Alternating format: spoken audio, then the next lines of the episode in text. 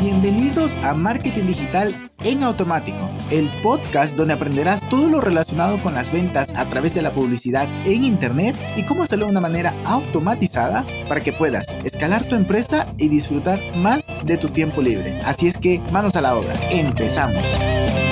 Qué gusto saludarte también. Eh, vamos a hacer un live muy cortito, 25 minutos, algo muy breve, más que todo es como para entender cómo meternos en el mundo en el que tú estás de real estate cómo dar esos primeros pasos un poco más firme, eh, pero también conocerte un poquito a ti, nos cuentes un poquito de tu historia y lo, vayamos conectando con esos temas. ¿Cómo Me parece perfecto. Pues primero que nada, muchísimas gracias por invitarme. La verdad es que estoy súper emocionada.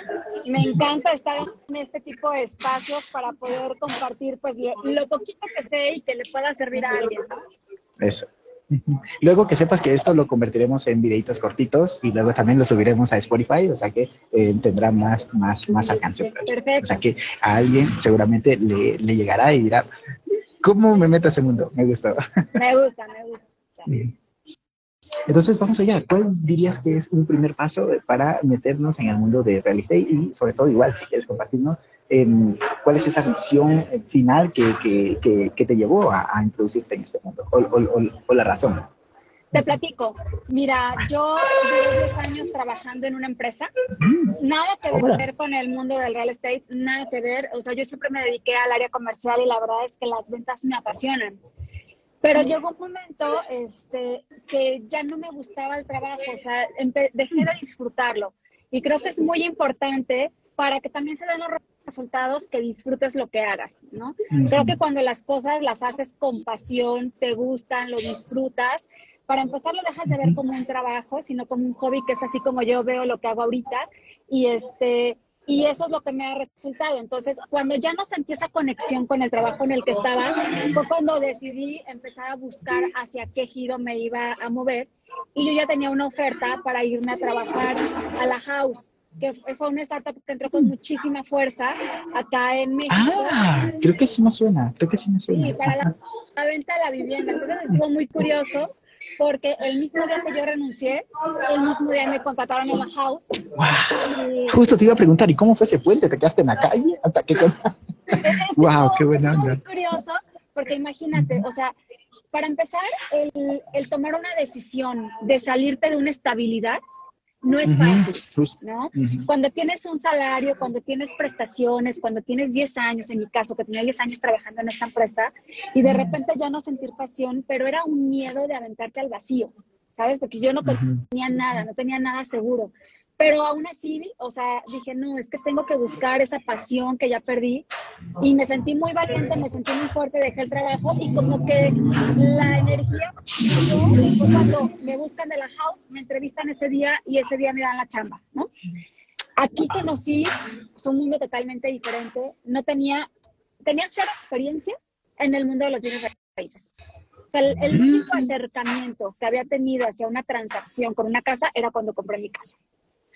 Justo te iba a decir eso, ah, cuando compraste la tuya. Sí, y justo... Pero tenías el punto fuerte que eras vendedora. Exacto, era vendedora, me apasionaban las ventas, pero no sabía nada de eso. y fue muy interesante porque, porque yo creo que en este medio y en este mundo, o sea, es muy apasionante. Creo que es, es, es un rubro que se está haciendo muy sexy, ¿sabes? Porque te dan muchísimas cosas. Uno, hay muchísimo dinero. Muchísimo dinero dinero si sabes hacerlo bien, ¿no? Este, pues es un mundo también muy glamuroso, ¿no? Y conoces muchísimas personas, es un mundo de conexiones y evidentemente mientras más conexiones tengas, pues eso también se ve impactado en tus ventas, como en todos los negocios, en todos los giros. Sí, pero también tu calidad de vida también se va muy arriba, ¿no? Porque vendes una casa y yo, una vez que tenía 20 años, algo así, bueno, solo una vez tuve 20 años, para lo que voy es que cuando tenía, cuando tenía 20 años conocí una señora que decía, no, yo tengo este DEPA y tengo acá y viví en varios países. Ah, bueno, ahorita vendí una casa, ya tengo algunos miles de dólares. yo vivía en Ecuador, ¿no? Entonces, una cosa ahí súper buena onda. Perdón que te corté, adelante. No te preocupes. Mira, las ganancias en, en las bienes raíces son súper atractivas porque aquí ganas por comisión del valor de la casa. Toma ya. ¿Sí? Entonces hay muchísimos, muchísimas estrategias para entrar al mundo de bienes raíces Por ejemplo, está el corretaje, que a ese yo no le entro y ahorita te voy a decir por qué, pero el corretaje es los que, los que venden o los que buscan casas para vivir. Ah, va. O sea, buscan casa, ah, va, alquiler, algo así. Para vivir, o sea que es que ahorita te voy a platicar la diferencia. O sea, puede ser una casa usada o puede ser, la mayoría son casas usadas, pero cuando alguien busca una casa para vivir, o sea, como es una decisión tan importante, te hacen ir a visitar dos, tres, cuatro, cinco, seis, siete viviendas diferentes. Y luego, claro que te pueden salir con la sorpresa de, ah, no, ya le compré a mi vecino. Híjole, sí. Siento, siento que es un mercado un poquito desleal, ¿sabes? O sea, es, difícil. Mm. En el mundo en el que yo me muevo es el inversionista.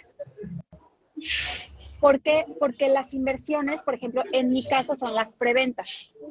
Entonces, mm para mí me ha sido muy fácil el tema de las preventas porque aquí vendes con números, aquí vendes con rendimientos. O sea, no tienes que ir a visitar 85 mil departamentos para que el cliente tome una decisión. Además es alguien que ve la posibilidad de pérdida, ¿no? Porque comprar, a ver, siempre está la tendencia de que el real estate siempre va para arriba pero un inversor sabe lo que es perder, entonces no, no está tan aferrado a que voy a perder mi dinerito. ¿Por qué? Eh, por eso es inversor. Totalmente. Mira, las inversiones todas llevan un riesgo, todas, ¿no? Pero el riesgo en, en bienes raíces es mínimo, porque evidentemente para tomar una decisión al momento de hacer una inversión, pues hay que analizar muchísimos puntos para que la inversión sea lo más segura posible. Porque evidentemente si vas a comprar un departamento buscando plusvalizar, buscando hacer crecer tu dinero, pues hay zonas en las que definitivamente no te vas a meter. Entonces, todo esto es como la información que le tienes que dar al cliente y por eso se minimiza el riesgo. O sea, yo, por ejemplo, te puedo decir que he cerrado ventas por WhatsApp. ¡Wow! ¿Y de cuántos miles? Eh, eh, así. Ver, yo vendo propiedades arriba de dos millones y medio. Ok, va, va, genial. O sea, propiedades abajo de dos millones y medio no me meto. ¿Por qué? Porque yo ya mm. tengo mi nicho de mercado, yo ya tengo mi clientela específica, porque ya sé cuánto es lo que mínimo, o sea, pienso ganar por una venta, ¿sabes? Creo que cuando ya conoces este medio, empiezas a hacerte muy selectivo, porque te va a llevar lo mismo vender un departamento de, si hablamos de dos millones y medio, a un departamento de, por ejemplo, un millón, y ¿dónde vas a ganar más? ¿no? evidentemente del más caro. Total, es lo que yo le digo a mis colegas cuando están eh, queriendo empezar en el mundo del marketing digital. Y dice, voy a hacerle anuncios publicitarios a un restaurante. No, mi joven, ¿cuánto te va a dar de comisión de un plato de comida? Que como mucho puede venderlo en 40, 50 dólares, algo así, como que muy, y muy exclusivo, es muy exclusivo. Entonces, ¿qué? Mejor vende, justo siempre pongo el ejemplo de, de bienes raíces, ¿no? Fenomenal. Sí, por eso lo que te comentaba es que son como las estrategias. A ver, una persona que está en corretaje, pues sí, claro que vende casas de 12, 13, o sea, tiene cantidad de dinero, ¿no? Y evidentemente a veces aquí las comisiones son un poco más altas porque solo la trae una inmobiliaria. La situación es que en el mundo de los bienes raíces, a veces tú no traes esa propiedad y tienes que buscarla en otras inmobiliarias y la comisión empieza a partirse. ya lo entiendo pero si tú trabajas con una empresa que son las comercializadoras o los master brokers, ellos tienen muchos proyectos que tú le puedes ofrecer a tus clientes, tú haces, tú eres el canal directo, tú haces la venta directa y te llevas la comisión completa. Pero es encontrar quién quiere venderlo, ¿sí no? Ese, es el trabajo inicial, ¿no? Encontrar quién quiere vender. Encontrar quién quiere vender, no, o sea, yo creo que tú como, como vendedor es afiliarte a este tipo de empresas que tenga mucho producto oh. para que tengas un abanico de soluciones, porque el inversionista llega y te dice, oye, Paola, tengo eh, destinado 3 millones para hacer mi inversión, lo estoy buscando para meter a trabajar tipo Airbnb aquí en Guadalajara. Entonces tú ya sabes cuáles son las colonias que funcionan para el Airbnb y si tú tienes una alianza directa con un master broker que tenga varios proyectos en Guadalajara, pues entonces ya tú le bajas aquellos proyectos que se acomoden a esa estrategia. Entonces tú fuiste al canal desde un inicio, tú lo vendes, tú te ganas la comisión completa. Oh, ah, wow, me encanta, me encanta, porque además me encanta de lo que me estás platicando, porque nos pusiste varios escenarios, nos dijiste los pros y los contras. Me gustaría saber algo más. ¿Cuánto es aproximadamente, sé que igual y es difícil, ¿cuánto es el tiempo de conversión de alguien que quiere comprar una casa para vivir? Yo creo que toma más tiempo porque es la decisión de la vida. Y un inversionista que el tiempo se me hace, igual estoy sesgando tu respuesta, que es más corto porque en unos seis meses vuelve a hacer otra compra, algo así. Totalmente, mira, el inversionista normalmente es un comprador recurrente. Quien mm. compra una casa para vivir, normalmente va a comprar solamente una, propiedad, ¿no? El tema del inversionista y que se vuelve tan apasionante es que yo tengo, por ejemplo, casos que me han cerrado en dos días que normalmente son los inversionistas maduros, que ya saben cómo se mueve el mundo de las preventas. ¿Qué pasa en una preventa? Y te, y te platico. A ver, las preventas pasan por diferentes fases, ¿no? La fase inicial que le llamamos la famosísima lista cero, que seguramente la has escuchado, si es que has investigado un poco sobre este medio, es el momento de los precios más baratos. Ajá, exacto. Y eso es por contactos que tienes allá, una, una, unos abogados que tienen una lista de, una, de unas propiedades que están saliendo de juicios, algo así. Pues no necesariamente de juicios, porque el, el juicio es como cuando, cuando compras una propiedad que ya no la pudo pagar con el banco, ¿sabes? Mm, si no, esta es una construcción, por ejemplo, hablamos de una torre, ¿no? Una ah, construcción de una torre de departamentos que va a salir y no hay no hay nada construido, no hay lonas, no, no, no hay herramientas, no hay nada dentro del terreno. Pero eh, empiezan a contactar, por ejemplo, el comercializador contacta a sus agentes y les dice, vamos a sacar un proyecto en esta zona, ya se puede empezar a vender. ¿no? Y entonces, mm. esa es la lista cero. El inversionista maduro, el que ya ha hecho varias compras, ya sabe que es el mejor momento para comprar porque es el precio más barato. Y cuando compras en lista cero, los incrementos prácticamente se van dando muy rápido, porque conforme se van vendiendo los departamentos, van subiendo de precio. Es la escasez, ¿no? Conforme se va construyendo la obra, va subiendo de precio. Y entonces el inversionista ahí va viendo crecer su dinero. Y se vuelve muy, muy interesante. Entonces, el inversionista va a tomar una decisión rápida, porque la preventa lista cero se mueve rápido. O sea, hoy puede estar un departamento y si es un proyecto muy atractivo, mañana ya no está. O ya se acabaron con ese prototipo. Entonces, son decisiones muy rápidas. Este, el inversionista nuevo es muy dudoso porque él quiere ver el terreno, él quiere ver la construcción, ¿sabes? Él quiere ver la maquinaria. Y cuando pasa eso, seguramente ese proyecto ya tuvo uno, dos incrementos. Mm. ¿Sí? Entonces, Pero lo, cual es bueno para ti, si es que el inversor está sí o sí decidido por ese lugar. Subió de precio, pues tú vendes un poquito más caro y ganas más comisión. ¿Estoy ¿Sabes qué? Sí para algunos clientes, pero, pero a mí me gusta que mis clientes ganen. Porque entonces, mientras ah. más les hagas ganar, ¿sabes qué pasa? Te van a recomendar. y vuelven contigo y te recomiendan. Y te van a de pronto ese que te convirtió, justo, ese que te convirtió de un día para otro, igual y era alguien que ya te había comprado antes. Entonces es como que yo confío en Paola, vamos allá. Sí, o sea, creo que cuando el cliente hace esa conexión contigo de que eres honesto, o sea, que no vas detrás de la comisión, porque pues si vas detrás de la comisión, para empezar, no es el departamento más caro, ¿no? Y a lo mejor ni mm. siquiera es lo que está buscando él, ¿no? Este, o esperas a que vayan incrementando de precios, pero luego él se va a enterar, claro que se va a enterar que estaban mucho más baratos, y ¿sabes qué va a pasar contigo? Pues que entonces ya no vas a ser confiable para ese cliente, ¿no? Mm. Entonces, yo prefiero mil veces que mis inversionistas ganen porque evidentemente yo gano también, pero ese inversionista me va a traer al amigo, ese inversionista cuando saque yo otro proyecto va a regresar a mí y me va a decir, oye, ¿sabes qué? Búscame cuando saques proyectos porque me hiciste ganar tanta lana en este proyecto. Y entonces voy ganando por volumen. Toma ya, y luego, exacto, y en el efecto acumulado, en el mediano, largo plazo, tienes un amigo, incluso con quien, ¿sabes qué? Eh, tengo una propiedad, dime dónde deposito así cierras ventas a posteriori. Así me ha pasado. Hace poco empecé a abrir mercado en Playa del Carmen y salió un proyecto muy atractivo y yo tenía un cliente que era recurrente. Le hablé por teléfono y le dije, tengo este proyecto y me dijo, ahorita mismo te lo compro. Creo que sí, la más rápida que he hecho. qué orgullo, qué orgullo. No, tengo otra pregunta para, para terminar, porque te digo, es súper breve, como para conocer. Creo que nos diste el panorama así súper amplio de todas las posibilidades, bueno, de algunas posibilidades de cómo meternos. Pero yo tengo una gran pregunta. Tú pones tu perfil, esposo y mamá. Quiero saber cómo haces eso. Yo me acabo de casar, mi esposa está conectada por ahí. Me acabo de casar. Cuéntame, dame, dame, Gracias. Cuéntame todo, que ahorita empiezo a tomar notas. Por favor. ¿Trabaja con tu esposo? ¿Cómo? No, mi esposo y yo nos dedicamos a cosas totalmente diferentes. Si yo quisiera mentirte, te diría, es fácil. La es color de rosa, pero la realidad es que no es cierto.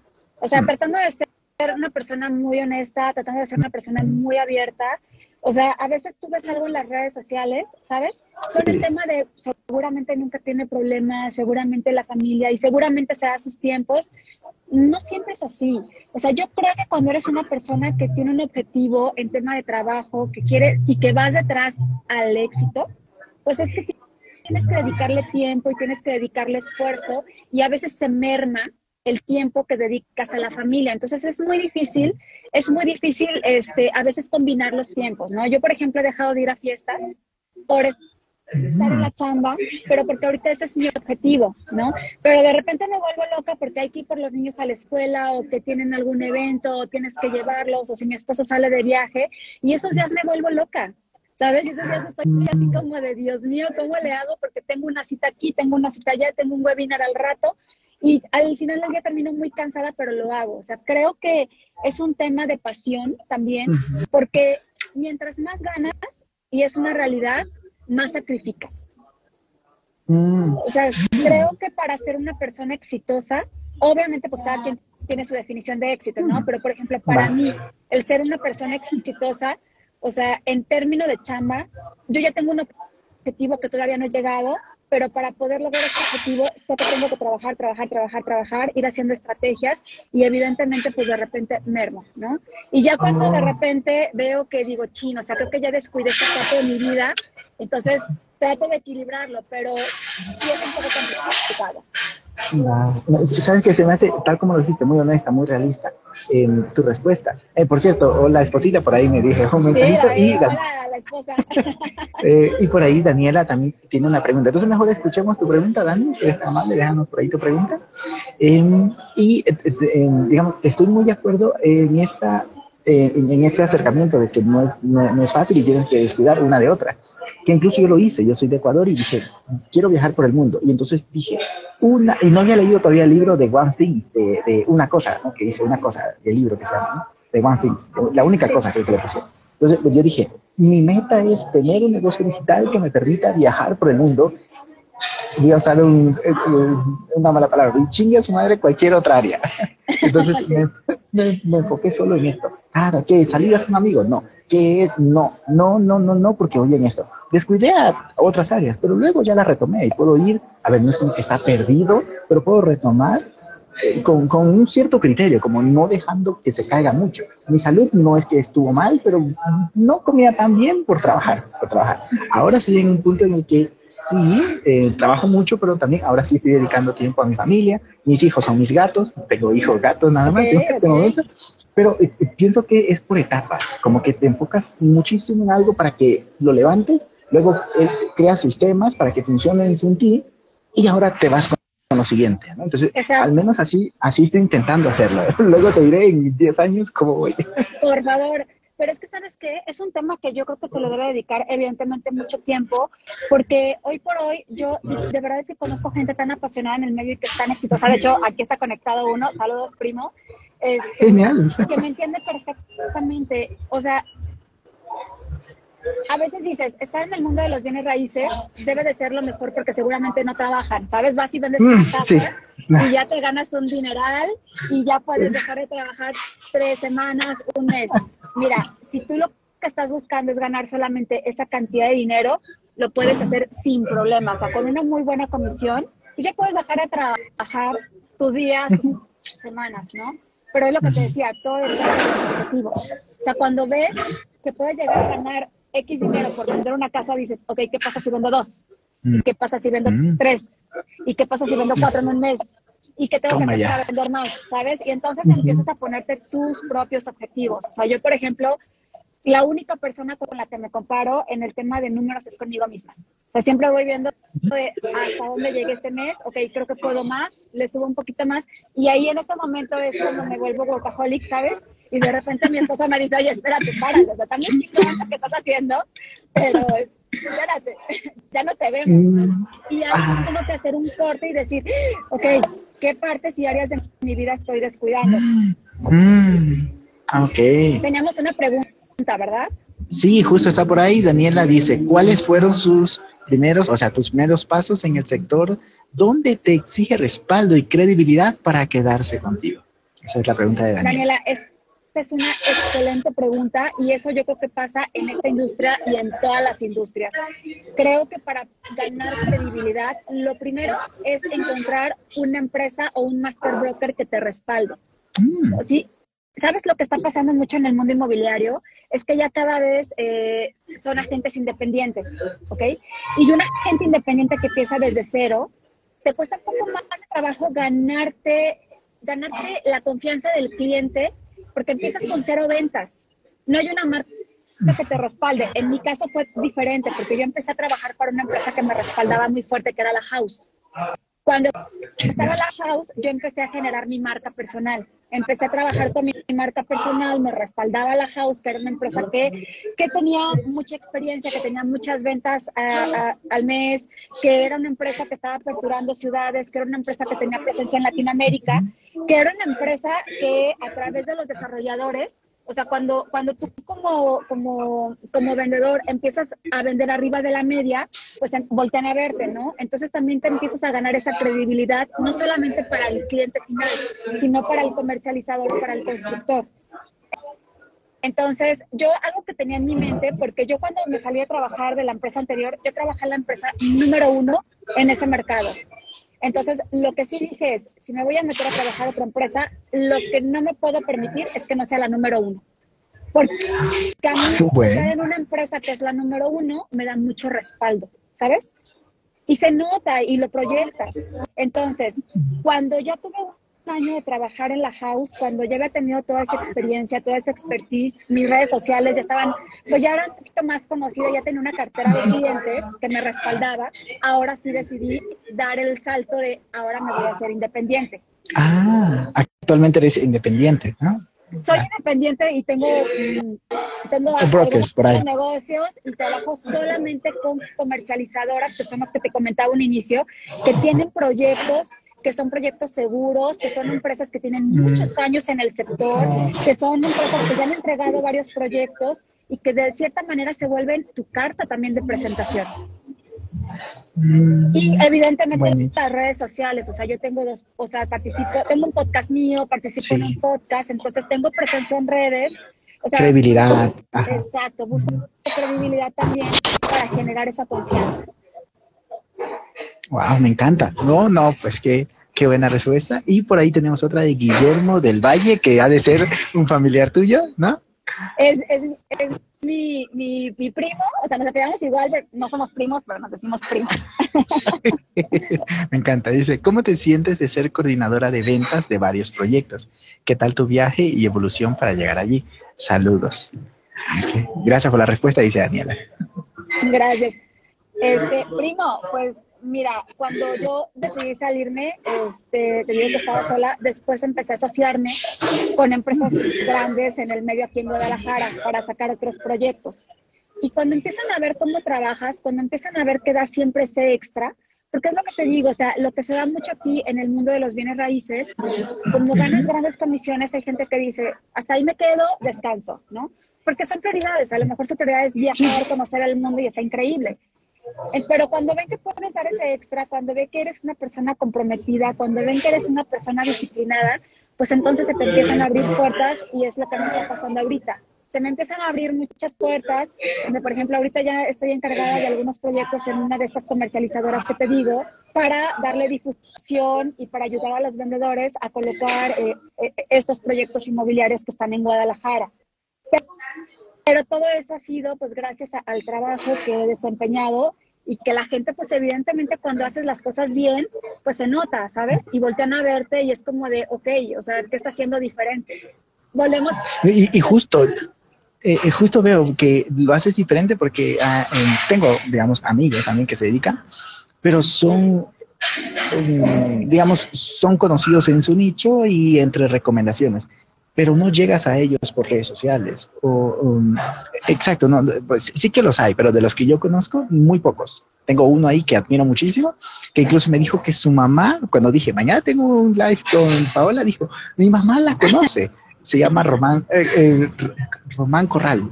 Ok, no me suena, pero Está, está en, si, quieres luego te paso el perfil de él para que lo cheques, pero dice, la mamá te conoce, o sea, qué cosa increíble. Entonces, él también trabaja sus redes sociales, le va súper bien, pero tengo otros amigos que no hacen algo, la amiga extra que tú haces. Pero tengo una pregunta para ti. Eh, eh, tu primo decía algo de equipo de ventas, coordinador del equipo de ventas. ¿Cómo haces eh, un equipo de ventas? ¿Cómo lideras el equipo de ventas? ¿Creas procesos de venta? ¿Los entrenas? ¿Pides métricas? ¿Los apoyas? ¿Le das coaching? No lo sé. O, entendí mal lo que había dicho esa pregunta te la voy a tener que contestar después porque apenas me acaban de dar esa responsabilidad. Ah, va buenísimo. Agendamos uno para algunos meses en el futuro y lo platicamos. Pero esa es la idea. Buenísimo. Pues, eh, Pau, qué gusto conocerte. Es súper breve, pero con grandísimo valor este, este live. Te digo, estás en Guadalajara, ¿verdad? Sí, en Guadalajara pues em, aquí tienes su casa en Ciudad de México, me encantará saludarte si voy para allá, te he hecho un mensajito, pero en todo caso seguimos, seguimos por ahí en redes sociales. Te deseo mucho éxito, tanto como mamá, esposa, como, eh, como emprendedora y empresaria. Ay, muchas gracias, lo disfruté muchísimo. Gracias. Un abrazo digital y hasta la próxima. Igual, gracias. Bye bye. Y hasta aquí el episodio de hoy. Sé que esta información va a ser de gran utilidad para tu negocio, por lo que te pido que lo implementes y lo compartas con alguien que sepas que también le va a ayudar.